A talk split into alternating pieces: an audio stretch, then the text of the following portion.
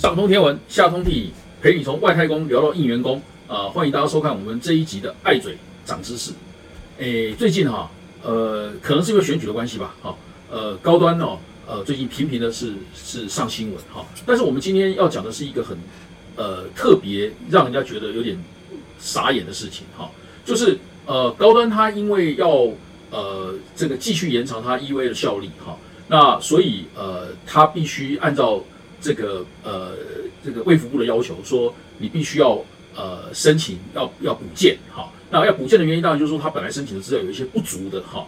那最近一个新闻是说，呃高端补件的资料哈，居然是由这个疾管署哈 CDC 啊，呃等于是帮他补了一份资料哈。呃高端他自己本身拿出来的资料，这个人家觉得专家学者大概觉得不是很很有说服力，所以居然是疾管署帮他补了一份资料哈。那这个当然就引起这个舆论上面就炸锅了。我说，哎，你这个政府机关怎么去帮一个？你要审查的对象，哈，呃，来补资料，哈。虽然那个，呃，呃，呃，机关署是那个卫福部里面的另外一个单位，它不是审查单位，但是 anyway，你都是机关署里面的的的这个相关的机关，哈。那所以这个事情又炸锅了。那我们，呃，今天这个节目里面呢，来请，呃，阿婆啊，好朋友哦，一样，这个是一位对，呃，这个我们台湾的疫苗政策，哈，还有对于，尤其是因为，呃，这个，呃，我们的新冠疫苗。整个的这个国产疫苗的焦点就是在于高高高端哈，对这件事情特别有有研究的，好，我们一个我的一个好朋友啊，也是呃这个呃讲起来是多年的世交了哈，我们陈一鸣教授、陈一鸣委员，好，来哎，一鸣兄跟大家问候一下，好，那个世博好，还有各位观众大家午安，好，我们先请问一下那个一鸣哦，啊，呃，这一次的这个五件事件啊，哦。为什么呃让大家觉得特别的的这个傻眼哦？就是说高端他要提出来呃让政府机关审的资料哈，延长意味的资料，其中有一个有一份重要的是集款署帮他补的哈。那结果引起了这个大家的轩然大波，那当然也也变成今天呃立法院质询的一个焦点哈。对，你可不可以跟大家稍微简单的这个呃科普一下哈？就是高端补件，嗯，呃为为什么要补件？然后呢，为什么？需要机关署帮他，帮他当这个枪手一样哦，补这一份东西，这份东西到底有是是是有有什么重要？好，能不能请你跟大家稍微科普一下？好，我跟大家做个说明哈。其实大家知道说新冠肺炎病毒的这个传播哈，大概是在二零一九年的年底开始的，哦，就之前叫做武汉肺炎病毒嘛。然后到二零二零年的时候，其实大家都知道说这个。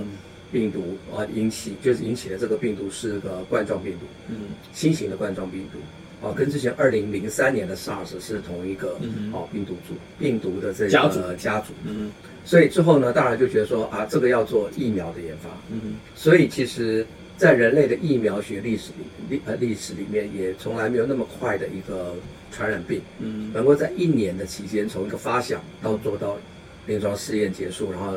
接种到人的身上，对对，哦，这个就是新冠肺炎病毒疫苗哈，COVID-19，这是很厉害的。嗯，当然，台湾也是，嗯，算是，啊，developed country 嘛，嗯，那台湾也有几家疫苗厂嘛，所以当然也是希望能够进行这样子的疫苗的研发。嗯，日本也是很多药厂的，嗯，可是大家注意啊，日本药厂后来有没有往下走？没有，没有，没有，他们到最后就觉得说拼不过欧美这些大厂就停了。对，那台湾。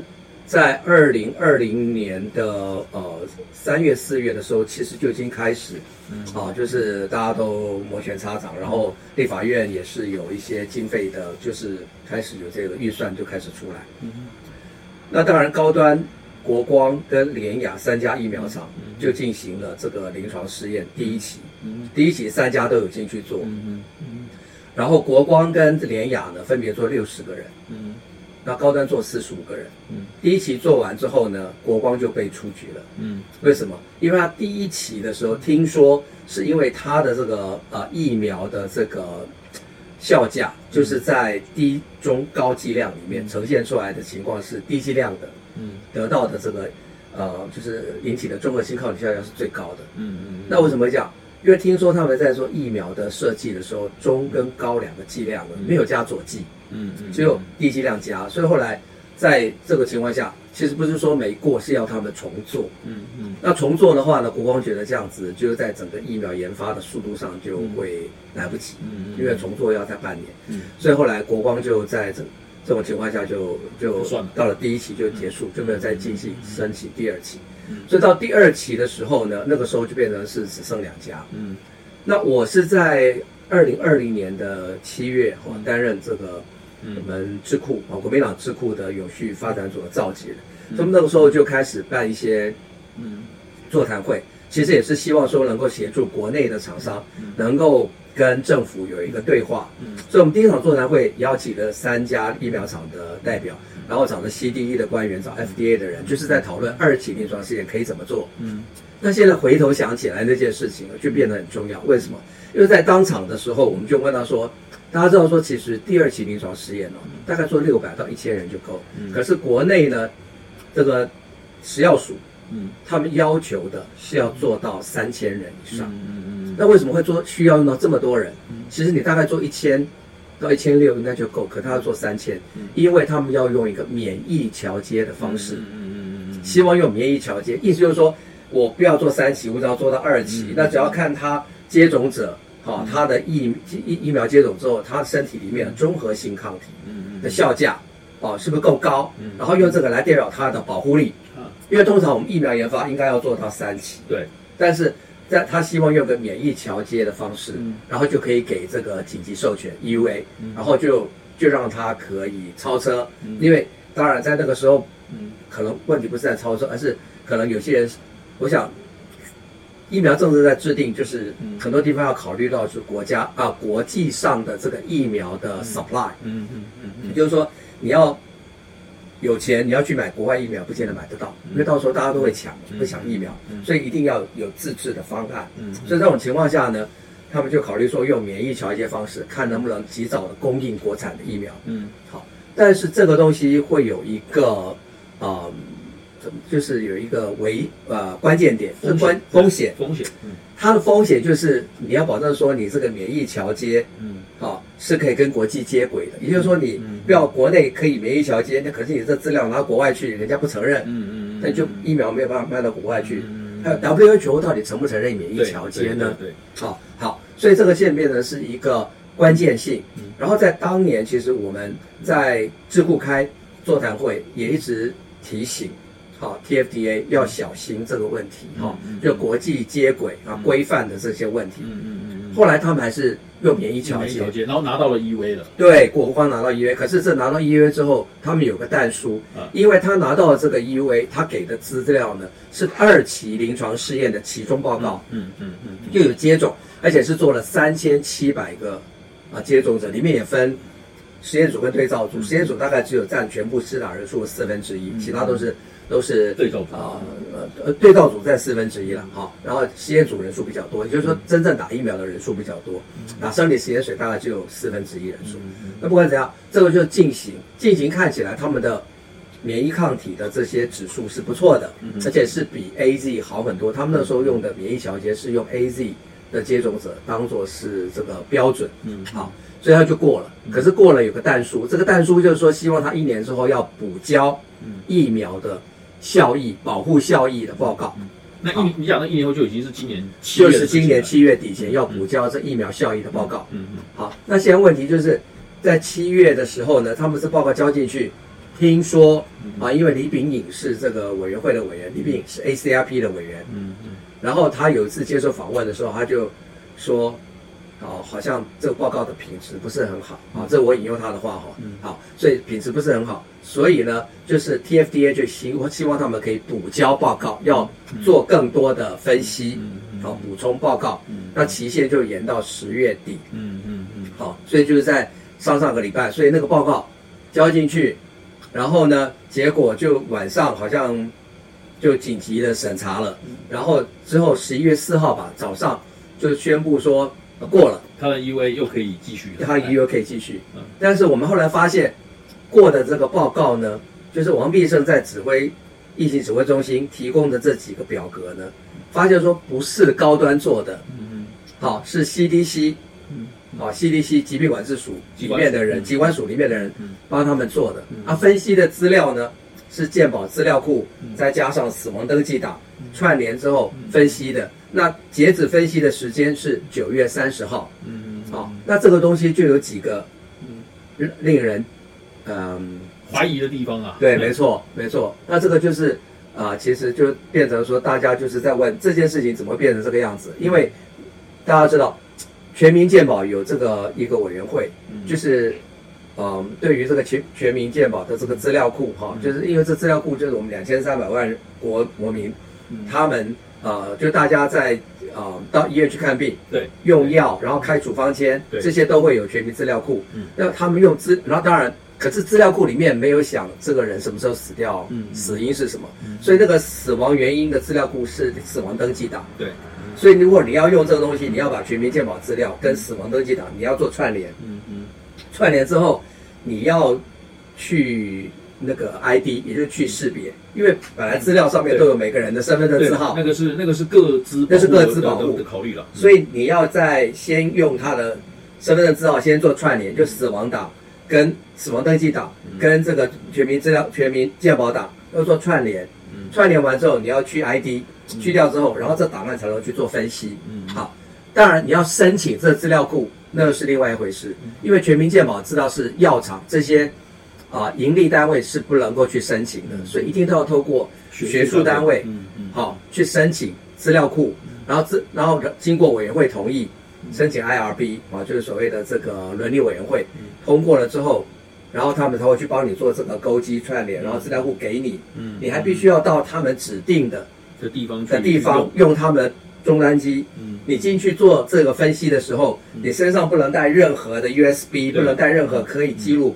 而且你资料你就是必须在里面做，做完之后你要交给他们的人审查。嗯嗯好，还要求说每一笔资料嗯不能够超过三个人，嗯意思就是说小于三个人嗯。有些资料如果是小于等于三的话嗯，他会把你删掉。嗯为什么？他们担心有些呃有一些有些人会利用那个资料去，因为小于等于三的时候，有些资料很容易就可以核对出来，嗯嗯嗯。可能对方是谁。啊，所以有一些敏感的资料，嗯因为这里面有传染病的资料，有很多资料，嗯就会担心会那个暴露当事人的身份。嗯所以小于等于三的资料全部都要删掉，啊然后资料这个表格嗯才会提供给嗯啊这个这个分析的人，然后你就可以做。所以这个部分是比较复杂的，嗯嗯。而且另外一点，他提供的资料库常常是嗯。在一年前的资料，嗯。他没有办法分析到九月三十号，像这次这个资料库就是到九月三十号嗯 CDC 分析的，嗯嗯所以这是一定是他们内部去拿到的资料一定不是经过这样子申请，因为你经过这样层层关卡的申请，申请资料大概都只有到去年年底的资料。嗯嗯 OK，好，就是他其实登记、嗯嗯串联，这其实要经过很复杂的程序。嗯。所以换句话说，这次的这个资料高端补考嗯。所用的资料其实是 CDC 提供的，嗯。所以这个当然就是引起轩然。而且你刚刚讲的那两个疑点的意思就是说，他做出来这个资料，CDC 做出来，疾管署做出来这个资料，看起来嗯。不是一个一般人或一般学术单位有办法做到的事情。你刚刚讲九月三十号那个切点就是这样，对没有错还有那个呃那个大于的等于三，那个也是一个这样的，也是这样。就所以你的意思就是说，他好像就是特别帮机关署特别去帮高端做了一份这样的东西，没有错然后让他可以去去补交。没有错，可是可是没有错，我们从另另外一个就是这个事情的本源缘起来讲啊，那那这问题是这个事情是嗯机关署的责任吗？为什么要去帮他做这么一件事对？所以除除了说啊，那个那个资料产出来的东西嗯本身有很大的那种量身定做，或者是你帮你就是为用用用权公权力帮人家服务的对。的嫌疑以外，还有就是这个是机关署的责任吗？他为什么要去帮他做这个事情？嗯，其实哦，就是这点让大家很起人疑窦的地方，就是说为什么时机点那么刚好？啊，哦嗯，那因为现在这选举到了嘛，哦 那其实如果嗯。我们从几个角度来讲，就是去年这个在 TFDA 的这批审查委员嗯。审查完之后，说你高端的免疫桥接这个是有过，给你一个 UA，嗯。然后弹书里面到底要你补的是什么资料？啊？应该是疫苗的保护效益报告。啊所以应该主要是你高端嗯啊、已经在施打的一期、二期这三千七百四十五人对，啊，在追踪一年的保护效力报告是。合理啊，合对逻辑啊。然后还有高端答应，他们说要到国外去做免疫调节。他们当初说要到荷兰去做免疫调节，巴拉圭然后到巴拉圭，他们是要做三期一个小三期，是啊，做一个免疫，就做一个三期的资料。是大家记得吗？当初高端甚至还拜托我们教外交部跟亚松森大学，嗯巴拉圭的亚松森大学嗯有一个视讯的国际会议，嗯希望亚森特大学能够被委托帮他们协助他们做这个嗯三期的临床试验的报告。那这个三期临床试验报告是非常严谨的嗯，因为你必须要年龄、性别要分层，嗯然后要有打那个安慰剂，然后你有打这个啊高端的疫苗嗯，这是三期的报告。那这个报告其实是我们关心的，也就是是你三期的这个报告嗯。是不是保护效益的报告，能够让我们看一下。是是是，但我相信，因为今天其实薛瑞元在回答这个、呃立委的质询立委的质询的时候，他有提到，他说这个报告的人数呢，大概就一千多人，对，然后呢，巴拉圭的报告是一千多人呢、嗯。可是，一千多人其实是人太少了，嗯。因为大家要知道说，国外的不管是 B N T 啦、莫德纳啦这些疫苗，他们三期临床试验至少都是三万人以上。嗯嗯。B N T 甚至在美国光是一个临床试验做了四点四万人。嗯嗯嗯。那如果说是以高端来讲嗯，只有他们的十分之一嗯，做了三千七百四十五人然后到国外做巴拉圭做了一千个人的三期临床试验这其实是非常少人的。嗯那大家知道说，其实那么少人的一个资料嗯，担心的就是有一些不良反应，是。因为你人数不够多是是，是你可能有一些不良反应嗯。看不出来嗯嗯，所以才会说要样本数要够大。对，甚至你知道很多的第三期临床试验，尤其是疫苗，都是做国际性的临床试验，啊就是你必须涵盖不同的人种。嗯嗯嗯嗯。人种，所以这个包括就是说，其实像啊、我知道的，像 B N T 的话，嗯。当初其实他们有两个疫苗 candidate，、他们在做的时候，美国、欧洲，嗯。甚至跟中国大陆都有签，啊、都有签约，然后他是希望说不同人种都要来做临床试验，好这样是比较好。对，所以回来讲，所以这个期啊七月底交的报告，嗯。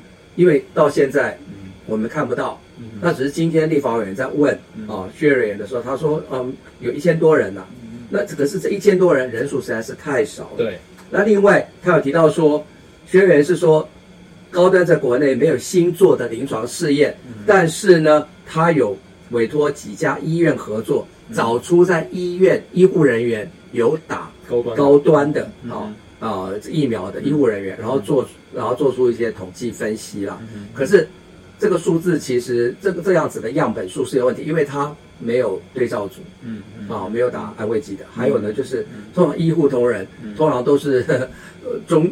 就青壮青壮型人口啦，那我们其实也要看的是不同的族群，甚至老年人口哈，这些啊六十五岁以上的啊啊，他们的这个整个的保护效益嘛，嗯嗯嗯，所以显然是这个报告看起来，嗯。啊，就是有有状况，就严谨的角度来讲是有问题的，有问题啦，嗯。就是显然高端他们这个报告交交进来，就是像李炳颖说的，品质可能不好，所以呢，然后就我我就用这个薛仁元的讲话。讲法，他说刚好，啊，他说这个刚好呢，我们有机关署有一份本来就要用来研判高端到底有没有保护效力的报告。所以就一起也交到 TFDA 的委员会，然后就审当做他们审查的一部分呐、嗯，那我会觉得对我觉得这样子其实嗯首先啊，就是这有点公私不分啦，嗯嗯嗯，因为这种报告如果说还要用 CDC 交的报告来评断一个嗯民间疫苗厂哈，嗯嗯，因为高端其实是一个民间疫苗厂，嗯。我们当然是希望它能够很好嗯。啊，就有点恨铁不成钢，哎但是还是有时候必须按照规矩来。对。啊，这个规矩就是说，如果你今天已经官民不分的话，嗯那将来是不是所有的疫苗厂或者是药厂在交报告的时候可以说，啊，那我们是不是可以请署请 CDC 帮忙收一下资料 嗯，然后嗯。啊帮我们看一下。嗯嗯嗯，好，这第一点。第二点，其实嗯。CDC 的这报告嗯嗯。看起来是蛮像一回事的，嗯。可是其实它的分析方法是有问题的。嗯嗯嗯嗯，哦，他给了三个表格，这三个表格呢，嗯。它其实就是分析了什么？没有打疫苗的，跟有打三剂的高端，嗯三剂的莫德纳，三剂的 BNT，嗯啊，三剂的 AZ 这样子的族群。嗯嗯嗯好，然后去看他重症跟死亡啊的比率嗯，给了一个报告。嗯，然后呢，他切年龄层，他是切十八到六十四岁的嗯跟六十五岁以上的啊这两个年龄层，然后来给这个比率嗯啊，然后说死亡率怎样怎样，然后啊严重的这个情况怎样。可是这里面没有做年龄的详细的分层跟年龄的校正，嗯嗯嗯嗯嗯年龄的校正。嗯，所以换句话说，这个年龄校正之后到底呈现的数据是什么样子的状况？嗯我们觉得这其实是非常的重要。嗯那如果你 CDC 嗯真的要做这个报告的话，你应该做的更细一点。嗯。而且这里面其实也没有给我们看到嗯。高端当做是第一季，嗯。然后第二、第三季是打 BNT 或者或者莫德纳，就混打的，完全资料都删删掉了。嗯嗯，它只有三季是纯粹的高端的它才能放进来其他它没有放进来。嗯嗯嗯嗯嗯好，所以所以这个部分也没有让我们看到全貌了嗯啊、嗯。所以我会觉得在嗯。在这部分这个提供的这几张，如果说用这些这几张，当然这个是疫情指挥中心在记者招待会提供给大家看，对，到底他提供给嗯 TFDA 审查的官审查的委员这十几个到现在不晓得是谁，嗯就是都是匿名的这个对专家学者们嗯，嗯到底他是提供了还有更多的表格吗？这我们也不知道。对，啊，他抽样的方法是怎样？嗯啊，他怎样？这这是更仔细的资料，我们其实是没有看不知。道，对，所以 anyway，他他现在讲，你现在你刚刚讲的这也很清楚了嘛，哈，就是说，呃，机关署去帮人家补一个资料，好，这个动作本身也也也很奇怪啦，好，对就是一个官民不分的一个动作。对第二，他这个补的这个资料本身，呃，有没有对高端的这个补考有任何的这个加强它的说服力？看起来也是问一个很大的问号啦。好，就是因为你刚刚讲，它资料本身。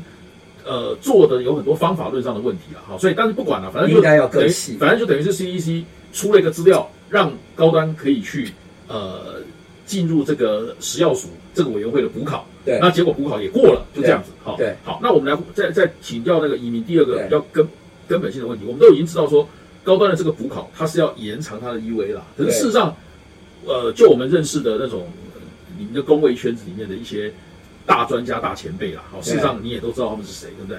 对他他们根本就已经在在质疑说，给高端这个补考啦，嗯。就是让他继续享有 EVA 这个紧急授权的这个这个这个护身符啦。嗯哦，很很很多这个专业的前辈是说，这个本身已经没有意义了。嗯哦，因为嗯呃现在都已经要要，他们意思就是说，大概就是说已经要出次世代疫苗了。对已经出来了你你你再给这个东西，让它继续呃，可以可以可以可以继续打，可以撑，又有有什么意思呢？好、对而且当然，另外一个是说啊，那那那他已经很多都已经要面临过期销毁了，哈、对，所以呃，你对你对这个讲法的的的那个 comment 看法是怎么样？就是说，你还在为了 EUA 这个事情还在搞，人家都已经早就历国外的历史都已经翻到翻过下一页了，对哈、没错你还在搞这个事情没有意义。你认为这个讲法，你你你你赞不赞成？我我觉得首先就是，其实疫苗的保护效益不是只是避免它的重症跟死亡，嗯看当初打疫苗应该不止于此吧？嗯打疫苗就是免于感染了、嗯嗯嗯嗯，免疫感染也是很重要的一个决定因素，可是这方面显然没有串联，没有进来做分析。嗯第二个就是说 EUA 其实都是有效期的嗯，，EUA 意思就是紧急状态给你一个紧紧急的那个授权嘛。对对对，所以紧急状态只要一旦消失嗯，也就是说我们现在大家觉得现在还是 COVID-19 的紧急状态吗？嗯大家讲的现在反而现在都已经如常生活，只是戴一个口罩而已嘛。对对对啊，到餐厅去大家都已经口罩拿下来，然后很多活动现在都已经正常生活了，已经都开放了。嗯，所以紧急状态事实上其实是到什么时候会结束？就是到我们的疫情指挥中心那个解散，对它就结束。所以疫情指挥中心什么时候会解散？他们不是讲说明年应该春天就会解散嘛？只要疫情一直持续往下走，它就会解散嘛。其实一解散之后，EUA 就自动消失了。啊，它就要回归正常的对的方式，对，所以才会说这个补考其实重点是三期有没有做，做完之后是不是有效？有效就给你一个正式的 license，给你正式的药证，你就是已经不是紧急授权。所以很多国外的疫苗都已经拿到都是正式的 license。所以你不要讲别的，像 BNT，啊其实他们当初后来三期一期做做做完之后啊，他在澳洲申请的就是正式的 license，他根本不需要申请紧急授权的。那那因为你刚刚这个讲法哈，这个刚好就是说我刚刚跟你讲说，就工位界的你们那些大对一些大前辈在讲的哈，就是说，那你这样的话，这个动作让他补考这个动作，不就是为了让他可以再撑到所谓明年春天嘛？因为按照这样讲，明年春天。基本上现在也就结束了，没有错。那你在那你在你在用疾管署的报告，让他去，呃，让他一个让他是一个在那种这个不明不白的情况下去得到 EV，那这个 EV 又不过只是要撑到明年春天，是那那这个意思，这就整个防疫政策来讲，到底有什么意思？其实苏伊人已经很坦白的讲了嘛，他说其实这是没有意义的，因为现在已经有次世代疫苗产生了嘛，所以次世代疫苗台湾也都已经核准。也采购了 B A 点一的双价疫苗，嗯，所以 B A 点一双价疫苗，其实美国一开始他就不用 B A 点一，他就用 B A 点五的双价疫苗，所以 B A 点五的双价疫苗就是它里面有两个病毒的这个抗原，对，一个是原始的武汉病毒株，就是从二零二零年年底开始打的 B N T、莫德纳这些，其实高端也是用的是这个，对，然后另外一个就是 Omicron 的 B A 点五。最近现在在流行的，而且其实美国他们当初也就是，呃，因为有体认到 B A 点五双加疫苗效果应该比 B A 点一的双加疫苗比较好，对，所以他们甚至是在采购的时候就已经要求，要求规格上要用 B A，对，要 B A 点五，他不要 B A 点一，而且他这边但是 B A 点五当初在美国是没有做。那个没有做做到三期，但是他们就说没关系，只要有免疫桥接，我就让你过了。免疫桥接资料只要给我就过。所以我要讲是说，人家美国的 FDA 他们是在正确的时刻用免疫桥接，我们台湾的 TFDA 是在不正确的时刻误用了一个以为说全世界会承认的免疫调节。嗯嗯，所以，嗯。那所以他，而且而且他们现在还要把这个事情还在撑下去，因为我就怕有人告。如如如如如我要讲，请来找我们中华人权协会，这个没有问题。没有，我要讲的就是说，有时候啊，你这个揠苗助长，你这个呃国家的疫苗产业嗯扶植政策，你在讲免疫桥接，你如果误用了，你其实是反而害了我们的国产疫苗，因为你以为说这样子可以弯道超车，但是结果呢，它是翻车。对，因为你。你你根本你用免疫桥接是用在不正当不是用在不正确的地方，你忽略了国际疫苗的情势，哦，没有错。那个时候 WHO 也有开一些专家会议在谈免疫桥接，但是大家也不要忘记了，所有的国际疫苗厂，包括 BNT、莫德纳、Novavax、AZ，全部都是做完三期。嗯，你想想看，它会让台湾的一个小疫苗厂。用一个免疫桥接，然后就弯道超车，给你给你授权嘛？嗯嗯嗯嗯，你你多担心吗？不可能的担心，因为安利嘴，嗯，它疫苗就就就一定会，它的市场会被你会被你鲸吞蚕食嘛？啊啊！当然，那它到底高端有没有办法产生那么多产出产那么多的疫苗？那是另外一回事。因为不要忘记，当初本来还有一家联雅，嗯，联雅当初其实在免疫桥接的时候，他们一下就做了一千万剂，嗯。然后呢，就开始来做临床试验。可是你知道，高端其实当初 Phase One、Phase Two，他们只做二十万剂，他们的 scale，他们的能够做的就是只有二十万剂，所以他还会每一次的批号二十万剂。然后之后他们有做想办法做多一点，一百万剂。好，那这些可是他们做不到两千或一千一千万剂，一千万剂的疫苗。那当然这是细节的部分，可是细节很重要。你大家知道说，其实。在规范疫苗的临床试验规范是，你当初用什么样的规格做出来这个疫苗做临床试验的话，你就要用这样子的规格去交货。你如果用的是二十万剂的 small scale 的话，你当初交货你一批一批就是必须二十万剂。你如果要 scaling up，用一百万剂、两千或一千万剂的来交货，你要 scaling up，你要确定你那个的品质跟你这二十万剂的是一样好。好，所以所以这个其实是有很多美美嘎嘎，是我们关心。其实这都是关，因为你是要打到人的身上，对，是不能够掉以轻心。对，要不然为什么会 Novavax 同样是个蛋白质的疫苗？嗯，他们到 scaling up 的时候，在美国，嗯，啊，这个 Trump 政府给了很多钱，嗯，他们是用这个神速计划，哈，这 Operation Warp Speed，这神速计划补助这么钱，可是 Novavax 在美国，他们为什么一直到 Phase Three 做出来的他们临床试验的结果？迟迟拿不到 FDA 的药证，对，它会比其他的疫苗慢很多，慢很多。原因就是因为它蛋白质疫苗做出来，它的这个 modification，它的它的那个东西的品质，就一直担心就出了问题，就是这样子。所以好，那回来讲，所以其实这一次整个的状况是，我们的政府在疫苗采购政策里面，在扶持政策里面，呃，显然有人下了指导棋。嗯嗯，那大家可以去想一想是谁嗯啊？因为这将来，好、都应该是慢慢的有人写回忆录就会就会露出来，总是会水落石出的一对，总是会有水落石出一天对，该谁负责的都不要逃对。哦。其实这个东西，其实这这所误误用免疫调节方式，让疫苗嗯没有好好做完三期你补助只补助到免疫调节二期，然后就让它过，然后到最后市场走不出来，到国际上面去。我觉得高端也是被政府害了啦。嗯，哦，然后当然有有没有交上下交相贼，我不知道。对，这个就是将来你要看资料，你才知道。嗯。哦，这不过现在目前呈现的状况就是，这个 EUA 过跟没过其实已经不是那么没有没有意义了，重要，因为对。坦白讲嗯。有啦，有很重要了，跟他撑过选举，跟它的 撑过选举，跟他的股价了，跟他撑过选举，你对都可能有一些有一些关系，但是重点在于嗯，嗯。因为现在大家都在用的是次世代疫苗嘛，对，次世代疫苗就是双价疫苗嗯，BA 点五的嗯。双价疫苗。嗯。那但是你看我们的疫苗采购政策，嗯。他就是买 BA 点一的，买了三百万剂的双价疫苗对，可是 BA 点五才买六十万剂，嗯嗯，然后现在变成是，我突然想说，如果来了个 BA 点五双价疫苗，我要打 BA 点五，不要打 BA 点一嘛，因为现在流行的是 BA 点五嘛，对，没错没好，错，所以这个其实疫苗采购政策哦，就方方面面。嗯，好，那所以这个东西我们看到这种状况，其实基于这个这个这个我们对，因为政策很重要，我们也是希望让国产的疫苗嗯。啊，他们在这个研发的过程里面能够很顺顺利利的啊，能够达到药证然后显示他们其实有是有有具有国际竞争力的。但是问题是，有时候揠苗助长，错误的培植政策，到最后其实是让我们赔了夫人又折兵。我我觉得那个移民这个结论做的做的事实上是非常到位了哈。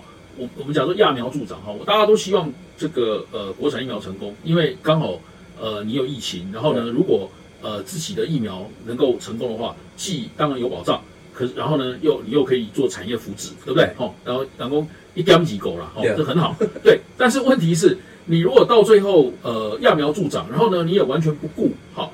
呃，客观的证据，只是一味的让人家觉得你就是有手上有公权力，好、你就是这个呃在进行护航的动作。那而且呢，国际上一片打脸声，比方说打高端的这些好朋友，日本就去不了，好、WHO 他也不承认，好、对，那你没有一个客观的一个认证，你只是用政府的公权力在硬撑，这个就是移移民在讲的那个揠苗助长。好、你到最后变成是产业扶持不成功，好、另外一个就是说你打的对人家弓箭手臂打的这些人你怎么交代，对不对？人家现在去去去日本就是第一个打脸的事情，那你现在继续用公权力撑这个呃高端的这个 EV 啊，撑到明年春季，到底是什么意思？因为明年春季现在就已经在打次世代了，你还在搞这个单价的，然后呢，到了明年，呃，如果那个呃呃指挥中心解散，紧急状态结束，你就应该拿到正常的药物证。可是显然看起来，呃，现在看起来就是政府要无论用用各种方式，他就是要让这个事情可以撑过这一段时间。目的是什么？好、大家赶紧去哦。好、那我们今天啊、的节目哈、呃，就跟大家这个进行到这里，欢迎大家下礼拜再来收。